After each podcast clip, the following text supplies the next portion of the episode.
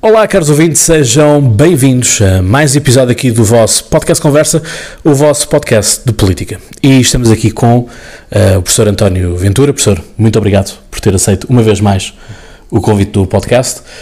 E basicamente foi aquilo que eu estive a anunciar no, no Instagram, isto é voltar às origens, é? Portanto, Sim.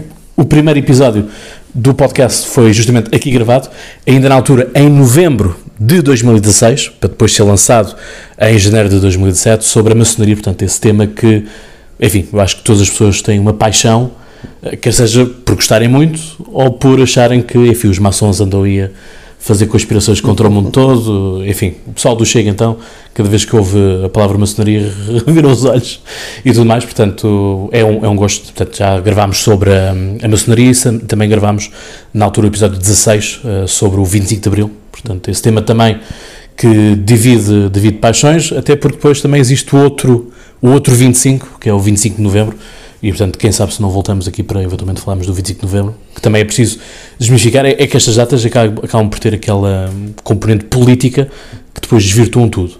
Mas por falarmos em datas comemorativas, portanto, na passada sexta-feira, dia 20, 23, celebrou-se o bicentenário da primeira Constituição que Portugal teve, portanto, a Constituição de 1822, que durou pouco, hum, e um momento conturbado, portanto, as revoluções, a Revolução Liberal em Portugal. Efetivamente, o que é aconteceu neste período de 1822? Porque, enfim, a fantasia política também dá pano para mangas. É verdade, eu não, não tive a oportunidade de ouvir eh, as intervenções, normalmente não ouço na, na Assembleia da República, mas eh, de facto, quando olhamos para estas efemérides, digamos assim, eu digo sempre que eh, comemorar as efemérides não tem qualquer interesse. é? Celebrar as efemérides não tem qualquer interesse. Tem interesse é estudar e tentar compreender eh, os acontecimentos que estão por detrás da efeméride que se, que se assinala, digamos assim. Portanto, eu penso que o importante seria olhar para a Constituição de 1822, a nossa primeira Constituição, e tentar compreender como é que ela surge, qual o contexto em que ela surgiu. E ela surgiu eh, no seguimento do pronunciamento militar de 24 de agosto de 1820 no Porto, eh, e depois eh, desse pronunciamento, dessa mudança política que começa então a surgir, eh, temos as eleições para as, para as Cortes Constituintes e a confecção, a elaboração desta mesma Constituição. Diga-se que já em 1808 houve uma tentativa eh, de, eh, de dar uma Constituição a Portugal. Em circunstâncias diferentes, estávamos, estávamos em plena primeira invasão francesa, é a célebre súplica constitucional de 1808, em que um grupo de portugueses dos três Estados, clero, nobreza e povo, eh, se deslocam eh, para se avistar com Napoleão e lhe pedem uma Constituição para Portugal, eh, semelhante à que ele deu ao Grão-Ducado de Varsóvia. É um momento interessante. É evidente isto não teve eh, qualquer consequência, mas essa súplica constitucional é muito interessante. Fala-se pouco dela, até porque esses portugueses foram depois apodados de traidores e de colaboracionistas com os franceses, mas em boa verdade eh, eles eh, enumeram naquele, naquele pequeno texto eh, os princípios que, em sua opinião, deveriam eh, presidir a essa Constituição que nunca foi dada por Napoleão a Portugal. Agora, o que é que sucede aqui eh, em relação à nossa primeira Constituição? Eh, 24 de agosto de 1820, a chamada Revolução Liberal, ou início da Revolução Liberal, que não foi propriamente uma revolução, à boa maneira portuguesa, eh, foi um, um, um processo eh, pacífico. O 24 de agosto no Porto não foi nenhuma revolução popular, não há participação popular, eh, trata-se de, uma, de um pronunciamento. E o pronunciamento é sempre militar. Portanto, não há pronunciamentos civis. O pronunciamento é é sempre militar. Eh, Os elementos do Sinédrio conseguiram aliciar uma série de chefes militares do Porto e de outras zonas do Norte.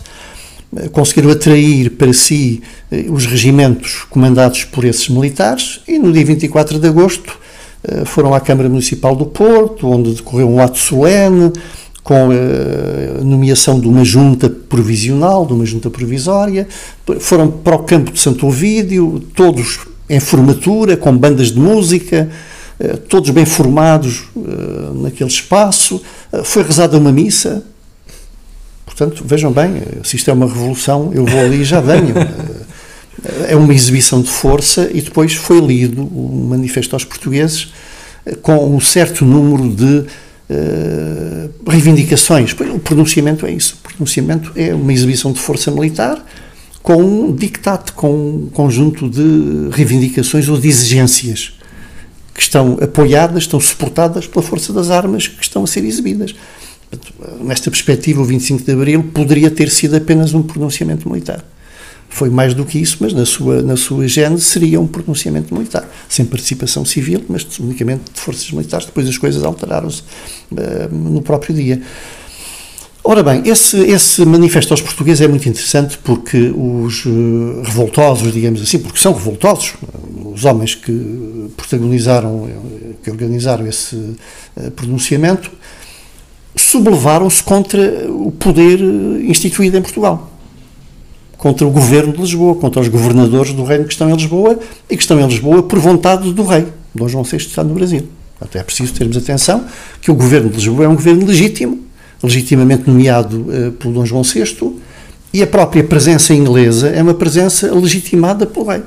Portanto, o Beresford não está cá Sim, pela força. Portanto, ele está cá. Portanto, uh, está cá porque o rei quer. E recebe títulos? Porque o rei, à cabeça porque o rei lhes dá, porque o rei quer. Portanto, não há qualquer uh, imposição, uh, não há, quando, quando se fala em protetorado, é uma figura de estilo, é uma, portanto, Portugal é um, é um reino independente, com capital no Rio de Janeiro, a capital é onde está o poder e é lá que está, portanto, tudo o que acontece em Portugal é por vontade do rei. E tudo aquilo que é por vontade do rei é legal. Portanto, estes homens, no Porto, uh, rebelam-se contra os poderes instituídos. E esse documento é um documento muito interessante porque é um documento que é contraditório, hum. digamos assim. Porque, por um lado, eles traçam um quadro catastrófico da situação portuguesa, como acontece sempre. Sempre. Hum. Sempre que há uma revolução ou uma coisa desse tipo, uh, justifica-se o porquê uh, da atuação. E, a atuação é motivada porque o país está uh, de pantanas, o país está à beira do, do, abismo, é preciso fazer qualquer coisa para salvar, para salvar o país. E então, é contraditório porquê? Porque eles revoltam-se contra os poderes instituídos, mas não há uma palavra de censura para com o rei. Pelo contrário, o rei é elogiado, eles falam do amor filial que têm para com o rei, falam na, no sentimento de orfandade que têm para com o rei, querem que o rei regresse a Portugal, eh, e dizem depois uh, que uh, a chave para resolver tudo os problemas que Portugal tem é uma Constituição. É haver uma Constituição. E depois dizem uma coisa também muito interessante: é que o rei, na sua infinita bondade, no seu amor paternal para com os portugueses, se soubesse que os portugueses desejavam tanto uma Constituição, já teria dado essa Constituição aos portugueses. É, mas depois acrescentam, mas não há tempo para pedir. Hum. Portanto, portanto, é uma questão contraditória. É um ato de rebeldia, não se acusa ao rei de nada, até se põe na mente do rei uh, ideias que ele nunca lhe passou pela cabeça, que foi dar uma Constituição aos portugueses, mas o rei é tão bom, tão bom e é tão bom pai que se soubesse que os portugueses sonhavam com uma Constituição, adormeciam de noite eh, à noite a pensar numa Constituição e acordavam no dia seguinte a suspirar pela Constituição, já teria dado a Constituição. Mas não há tempo para pedir, porque a situação é tão catastrófica, tão terrível, que tem que se agir já. E então, esta junta, esta, esta junta provisional, porque entretanto depois em setembro há uma sublevação também em Lisboa, com a formação de uma junta, e as duas do Porto de Lisboa vão se juntar numa única junta nacional, mas o fundamental é promover as eleições para haver, uma, para haver umas cortes uh, uh, constituintes para elaborarem uma Constituição. Isto é tudo feito à revelia do rei. Porque em primeiro lugar, estas cortes nada têm a ver com as cortes antigas, com as cortes tradicionais, é? que era o rei que as convocava. Eh, portanto, se uh, se tratasse de uma reedição das cortes tradicionais, o rei é que teria que as convocar. E, aliás, diga-se que há mais de 100 anos que não reuniam cortes. No século XVIII nunca reuniram cortes, só no século XVII. E à medida que o, o absolutismo se torna mais absoluto, passa o pleonasmo, eh, o rei dispensa as cortes. Não, não é necessário que haja, que haja cortes. Então agora vai haver eleições. Para, isto tudo à revelia do rei. Isto tudo é feito à margem do rei, que está no Brasil. Exato, está. É, é feito tudo à, à, revelia, à revelia do rei. E então, as eleições realizam-se em dezembro de 1820. Realizam-se tomando como base uh, o modelo da Constituição de Cádiz, da Constituição Espanhola Sim. de Cádiz. Eu costumo dizer por vezes que a nossa primeira Constituição foi a Constituição de Cádiz, que não foi aplicada na sua totalidade, mas parcialmente, embora houvesse setores dentro destes homens que organizaram uh, este pronunciamento, e especialmente no setor civil e alguns militares menos graduados, que pretendiam que fosse adotada a Constituição de Cádiz e que as Cortes Constituintes apenas adequassem a Portugal.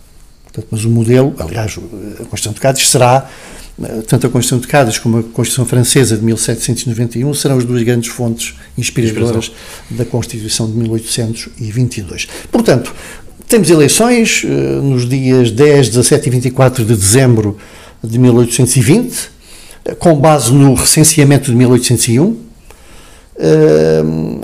Processam-se por sufrágio universal, indireto, abrangendo todos os cidadãos maiores de 25 anos. Homens, naturalmente, maiores uhum. de 25 anos. Portanto, cada freguesia elegia um eleitor por 200 fogos, por sua vez, esses eleitores votariam na sede da comarca os deputados. Portanto, havia três. Portanto, havia um colégio, basicamente. Uma espécie colégio de colégio eleitoral. Eh, portanto, não era uma votação direta, hum. digamos assim. Eh, as cortes reúnem, e começam a trabalhar, pois o rei está no Brasil, há dúvidas, há divisões na corte portuguesa do Rio de Janeiro, há aqueles, eh, aquela linha mais dura, eh, como o caso do Vila Nova Portugal, que defendiam que se devia organizar uma expedição para vir para Portugal e pôr tudo na ordem, enfim. Eh, outros eram mais contemporizadores.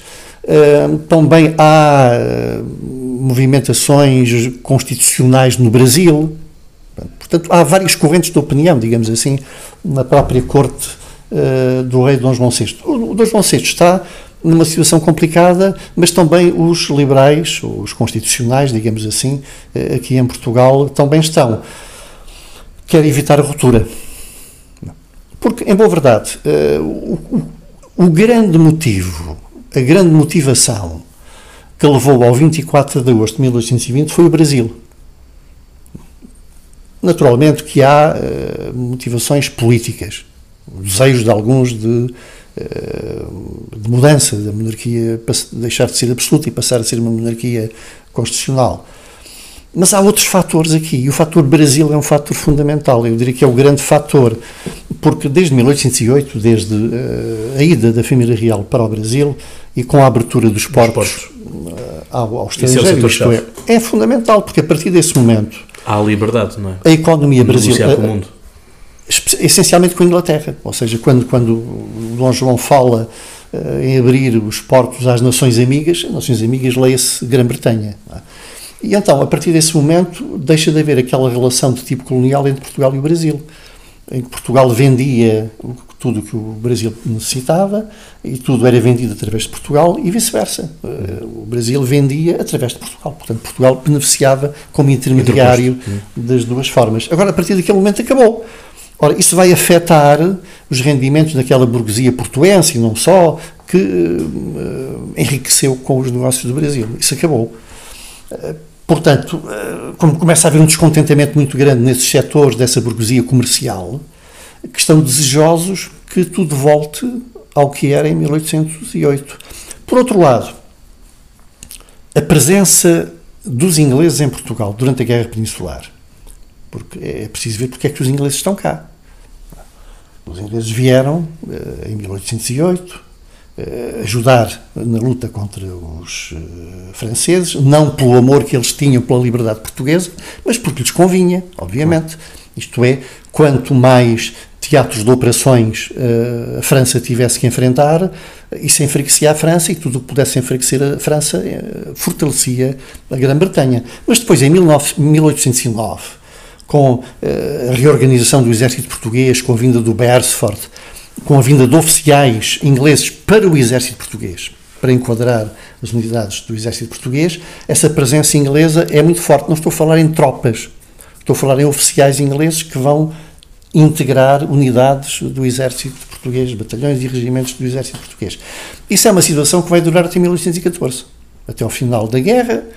A guerra termina, pois, é, o território português termina antes, mas as tropas portuguesas vão continuar a campanha até entrar em França, até a primeira abdicação de Napoleão, as tropas portuguesas estão em território francês, e depois, havendo a paz, mesmo que seja uma paz que durou pouco tempo, porque Napoleão regressou em 15 e depois uh, com a aventura dos 100 Dos dias, 100 dias.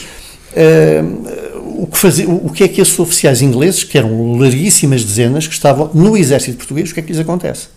Foi-lhes dada a possibilidade de optar. Isto é, os que quisessem regressar à Inglaterra seriam reintegrados no exército inglês.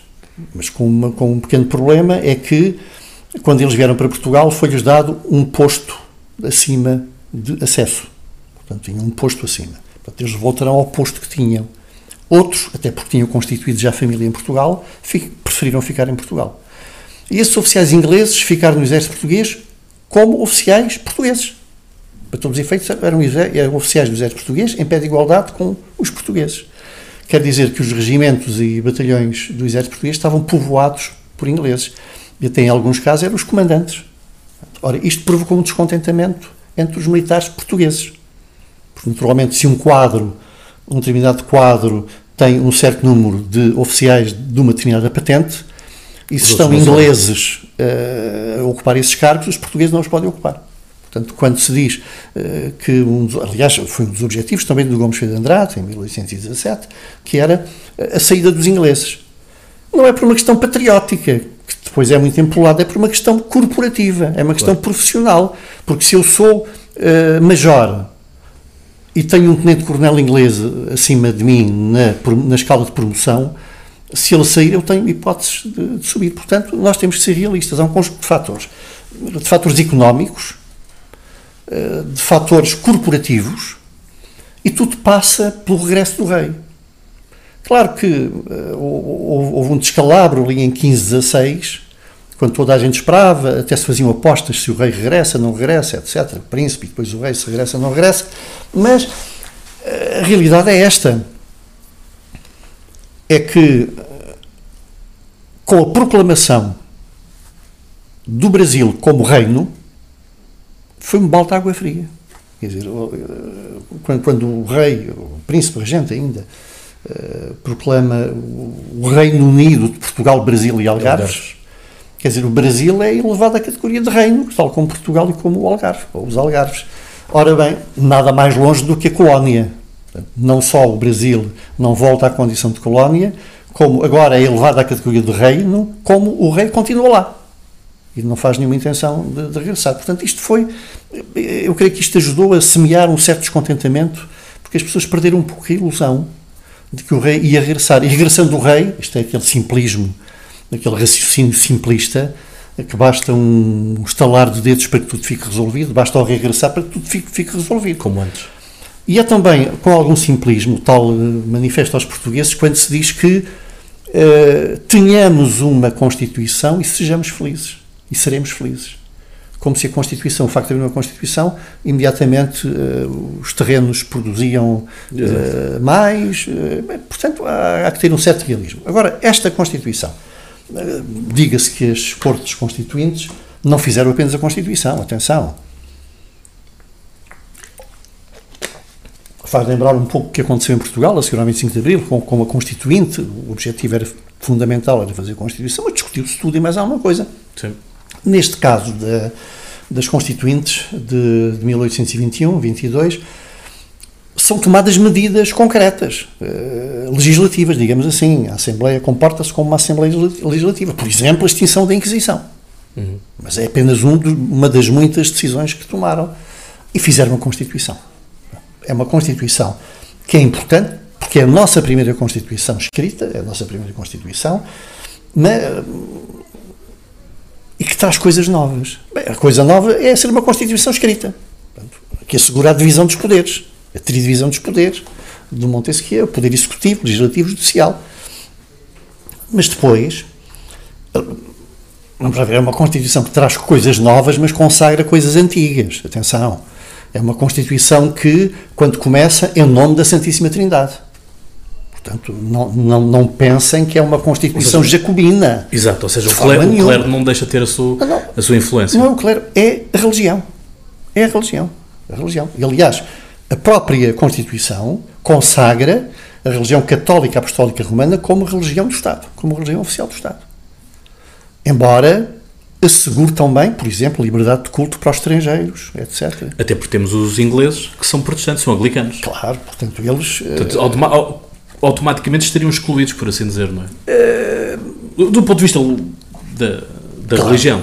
Sim, é evidente. Não, não se identificariam com o Estado. Esta, esta liberdade de culto, digamos assim, é bastante limitada, mas isto só, só, só para dizer que há coisas que são novas, completamente novas, revolucionárias, entre aspas, no sentido que são inovadoras, hum. mas há outras que têm a ver com, com a tradição. Por exemplo, uma coisa que perpassa por toda a Constituição é a questão da propriedade, o respeito pela propriedade. A propriedade é inviolável.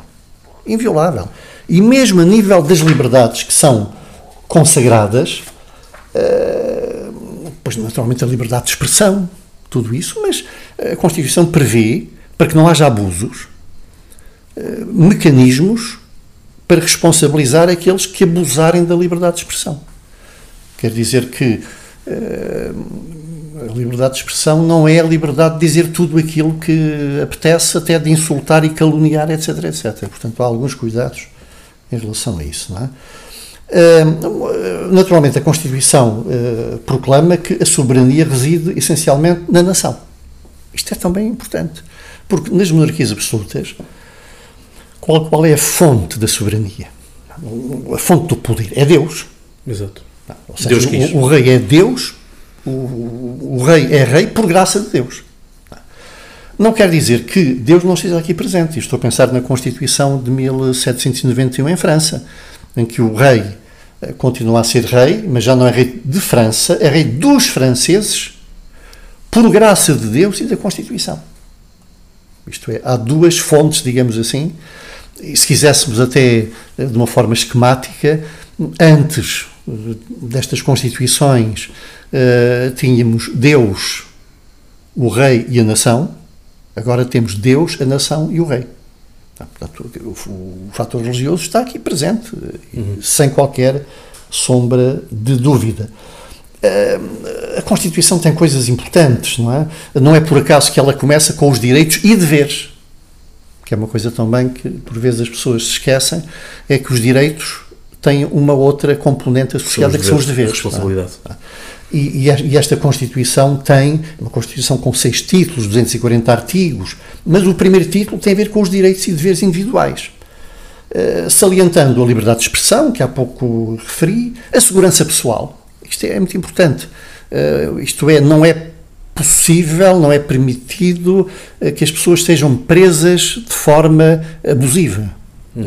Como, como, como aconteceu no até passado. Por, até porque já tínhamos o habeas corpus da, da Revolução da Glorious Revolution, portanto, a Revolução Sim, Gloriosa no, na Inglaterra. Mas em Inglaterra, mas aqui em Portugal sim, sim. A, a, a, situação é que havia uma grande arbitrariedade, digamos assim, uh, na detenção.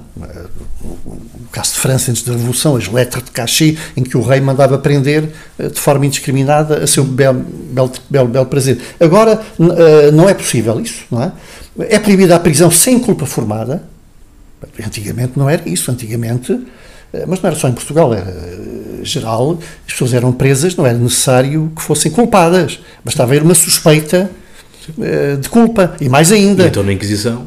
Mas, bastava uma mínima suspeita. Era geral, era Exato. geral, era a justiça em geral, quer dizer, fala-se muitas vezes da Inquisição, mas era, era, a justiça civil era exatamente a mesma coisa. Mais ainda, quando uma pessoa era presa, ela era suspeita, que era suspeita de culpa.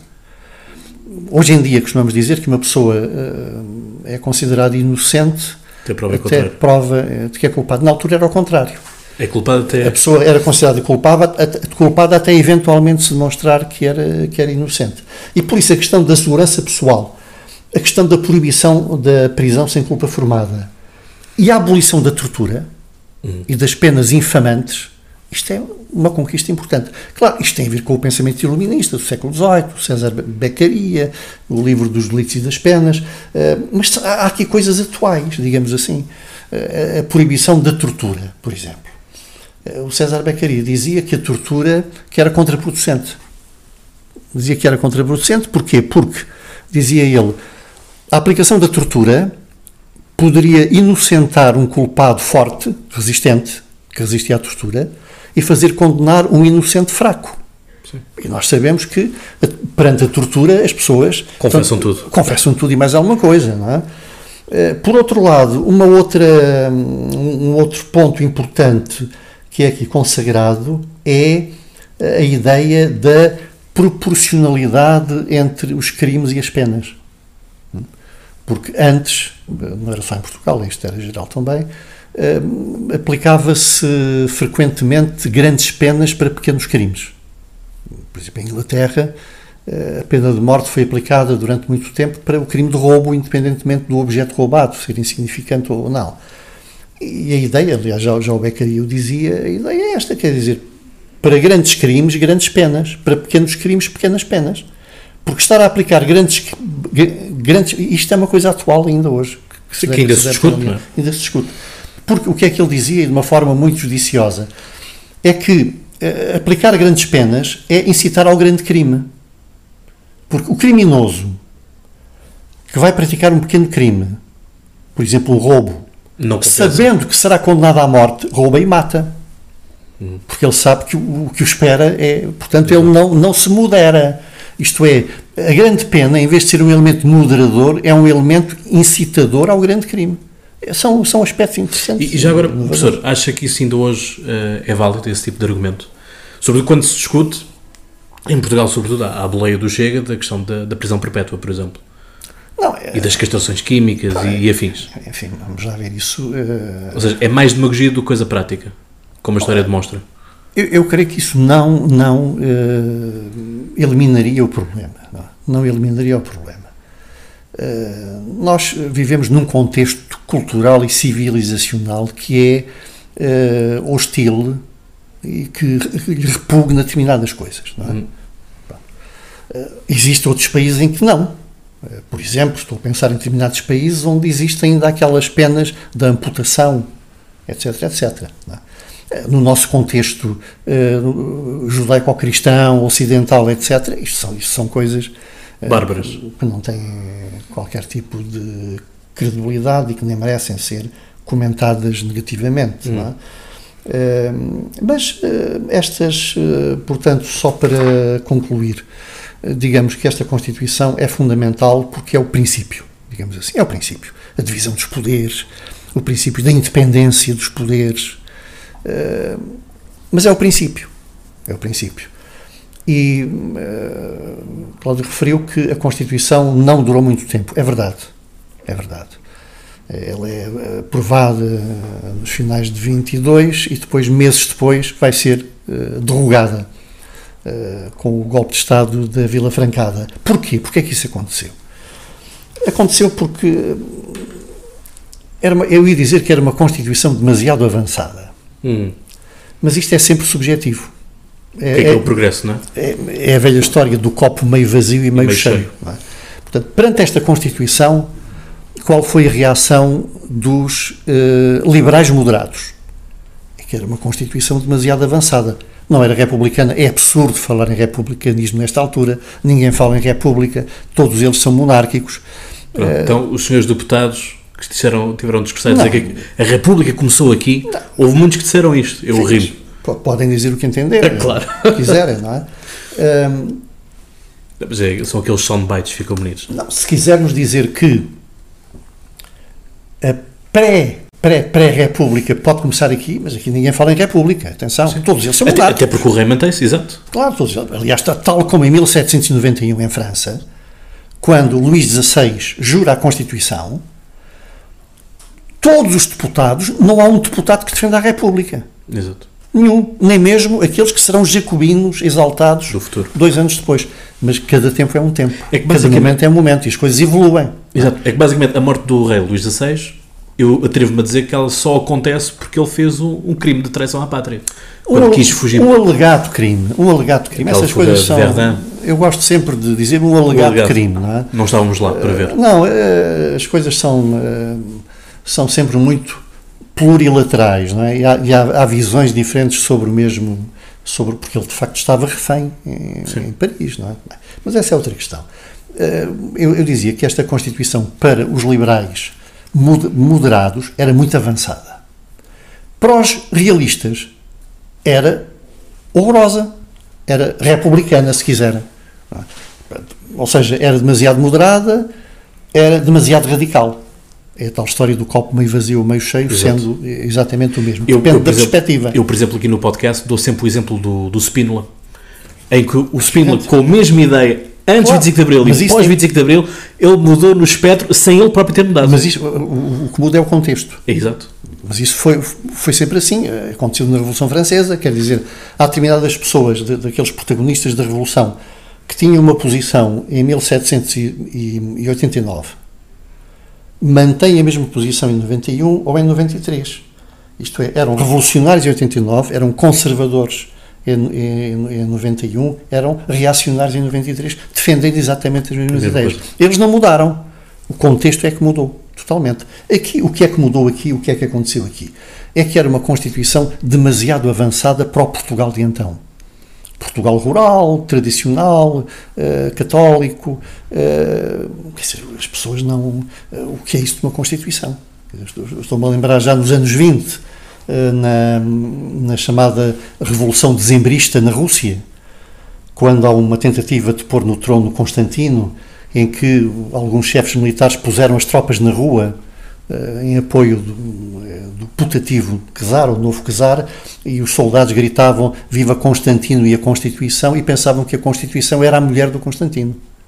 Portanto, isto mostra que eh, as coisas não, não são. eh, por conseguinte, é, é um- este país conservador, eh, tradicionalista, não, se, não aceitou, digamos assim, uma Constituição tão avançada para a época, para a época e para, para a sociedade portuguesa de então. E depois, na própria Vila Francada, o golpe de Estado da Vila Francada, chefiado por Dom Miguel, em 1823, quem é que participa nele? Absolutistas e liberais moderados. Quando nós olhamos para aquelas grandes figuras do liberalismo, mais tarde, o Duque da Terceira, eh, o Palmela, o Saldanha, o Mouzinho da Silveira, todos participaram na Vila Francada. Porque eles, eh, a Vila Francada foi uma conjugação, uma confluência de absolutistas e de liberais moderados para acabar com esta Constituição que eles consideravam demasiado avançada, os liberais moderados. Naturalmente que isto nunca dá bom resultado, porque é uma aliança espúria, porque os realistas eh, queriam a monarquia absoluta pura e dura. Os liberais moderados queriam eh, uma Constituição mais moderada, quiçá uma Carta Constitucional. Mas eh, o água e o azeite. Exato. Quer dizer, meses depois, alguns desses liberais moderados que participaram na, Vila- Francada estão presos. Ah, Portanto, as coisas, eh, as alianças conjunturais eh, negativas, como foi neste caso, nunca dão bom resultado. Ou seja, aquela ideia de inimigo do meu inimigo, meu amigo é. Não, é que por vezes, Não dá. por vezes é, é o pior inimigo ainda. Isto é, o, o inimigo do meu inimigo, muitas vezes não é meu amigo, ainda é mais inimigo que o meu inimigo. Mas só depois, mas só demasiado tarde é que as pessoas percebem disso. Só com aquele distanciamento histórico É. que muitas vezes nós, nós falamos, e aliás, eh, refiro, refiro não, não em todos os episódios, mas na maioria do- dos episódios que nós precisamos de algum tempo e alguma distância, porque lá É. está, quando nós comentamos as coisas no acontecimento, está, É, as emoções Não, é- vêm, a empatia está. É importante eh, deixar correr algum tempo, mas olhar para trás também. Isto é porque os acontecimentos não ocorrem de, como sendo uma erupção eh, súbita. Eh, os conflitos, os, os confrontos, tudo, tudo isso tem uma genealogia histórica e é preciso compreender a história. Se não se compreender a história, não se compreende a gênese das coisas. é? E depois, quando não se compreende a gênese das coisas, não se pode tentar aplicar soluções para resolver os problemas. Enfim. Pois, lá está. E agora estamos com, com esta festa, mas lá está, como o professor começou o, o episódio a dizer, que é de nada serve fazermos a festa se não realmente percebemos o que é que Vamos aconteceu. estudar, perceber os contextos, ver o que é que há de novo, o que é que, o que, é que há de, de tradicional, digamos assim, e ter a ideia que começa aqui um processo que vem até hoje, que é a nossa história constitucional, é? que tem fases várias, processos vários, contradições, avanços e recuos. Por, por exemplo, hum, esta Constituição tem muito a ver com a nossa atual, em que é unicameral. Há apenas uma Câmara Sim. Legislativa. É? Isto quer dizer que a tradição aqui é francesa e não inglesa, que é bicameral. É? Mas, curiosamente, depois não foi essa que vingou. Quer dizer, com a, Carta, com a Carta Constitucional de 26, são as duas câmaras. As duas câmaras, sim. E mesmo tirando aquele pequeno hiato em 36, em que, a, em que esta Constituição volta a estar em vigor, na, na, na Constituição de 38, bicamaral, com a Câmara dos Deputados e o Senado. E depois, na República, bicamaral. O Congresso da República com a Câmara dos Deputados e com o Senado. É, é muito, muito, interessante. O Estado Novo já é um bocado diferente, quer dizer, porque a Câmara Corporativa, não é propriamente uma Câmara Senado, Legislativa, sim. nem um Senado, mas de qualquer modo é interessante termos esta visão retrospectiva das coisas. E agora faço-lhe uma pergunta para nós uh, encerrarmos. Uh, tendo em conta esta questão da, da regionalização, né, que tanto se fala e já, já se arrasta, e eu pessoalmente, não sei se o professor ainda se recorda, mas sempre fui adepto do, do bicameralismo, ou seja, da, da existência de um, de um Senado. Acha que, por exemplo, o Senado, tendo em conta, à luz daquilo que também aconteceu na, na primeira, primeira República, ou se quisermos até na monarquia constitucional com os pares do reino, hum, se a questão da regionalização podia estar aliada também a um Senado? Ou seria um cargo desnecessário? Não sei, é, não, não, por, por, um lado, tenho... por um lado, acabámos com os governadores civis, não é? Hum. Não tenho uma opinião formada ainda sobre isso, não é? Porque há, há casos, estou a pensar no caso alemão, em que existe um Parlamento e um Bundesrat, uma Câmara das, dos Estados, etc. Portugal é um país pequeno. É um país pequeno. Não sei se justificará uma coisa dessas. Quer dizer, haver um Senado só para uh, para se meterem lá uma série de jarrões ou de, de políticos reformados ou pois. Eh, enfim, daqueles génios, não é? Que é pena não estarem ainda a produzir pensamento, não sei. Não tenho uma opinião formada ainda sobre isso, é uma questão que tem que ser discutida e amadurecida, fundamentalmente com base numa pergunta: é útil ou não é útil? Serve para quê? Pronto, aquilo que eu gostaria era que o Senado, existindo um Senado, pudesse contrabalançar uh, também aquilo que é o pendor que nós temos depois na, na Assembleia da República do litoral, ou seja, o, o interior vai sei. perdendo cada vez mais deputados e, portanto, menos representação e, obviamente, menos poder político e força política. Mas isso é inevitável. Isso é inevitável. Quer dizer, não, não tínhamos ilusões. Quer dizer, não tínhamos ilusões. Quer dizer, a, a, a assimetria do país, a nível da população, reflete-se depois no peso político das regiões. Mas isso é, quer dizer, não há nenhum partido que não privilegie, em, em, tempo eleitoral e tudo isso, as regiões que têm eleitores. Claro. Isso, isso, é, pode ser meio... isso é lógico. Isso é, lógico, isso é lógico, não é? Eh, eu sou de um distrito que começou com quatro deputados, depois passou para três. E agora tem dois, não é? Depois passou para dois, e eu penso que qualquer dia é só um. basta fazer uma assembleia de eleitores para eleger de braço no ar o deputado. Portanto, é isso mas não tenho uma opinião formada ainda sobre isso. Se foi apenas um, um, um, comentário aqui fora, fora do tempo. Portanto, professor, muito obrigado. Foi, Nada, foi, foi, foi um prazer. Foi, para mim também foi, portanto, acho que também foi para aqui para os caros ouvintes uma, uma boa aula de história e, portanto, eh, as coisas são assim. Portanto, o professor tem obra publicada uh, sobre as mais diversas matérias da, da, história contemporânea portuguesa e, portanto, eh, é uma questão de vocês ir ao Google e verem qual dos livros é que vocês querem comprar, porque existem vários à, à disposição, felizmente, e, portanto, eu despeço-me de vocês com aquela amizade e, portanto, como eu digo, vocês sabem então mais de cor. Até lá tenham boas conversas e já agora, viva a Constituição 22. Sim, sim. viva!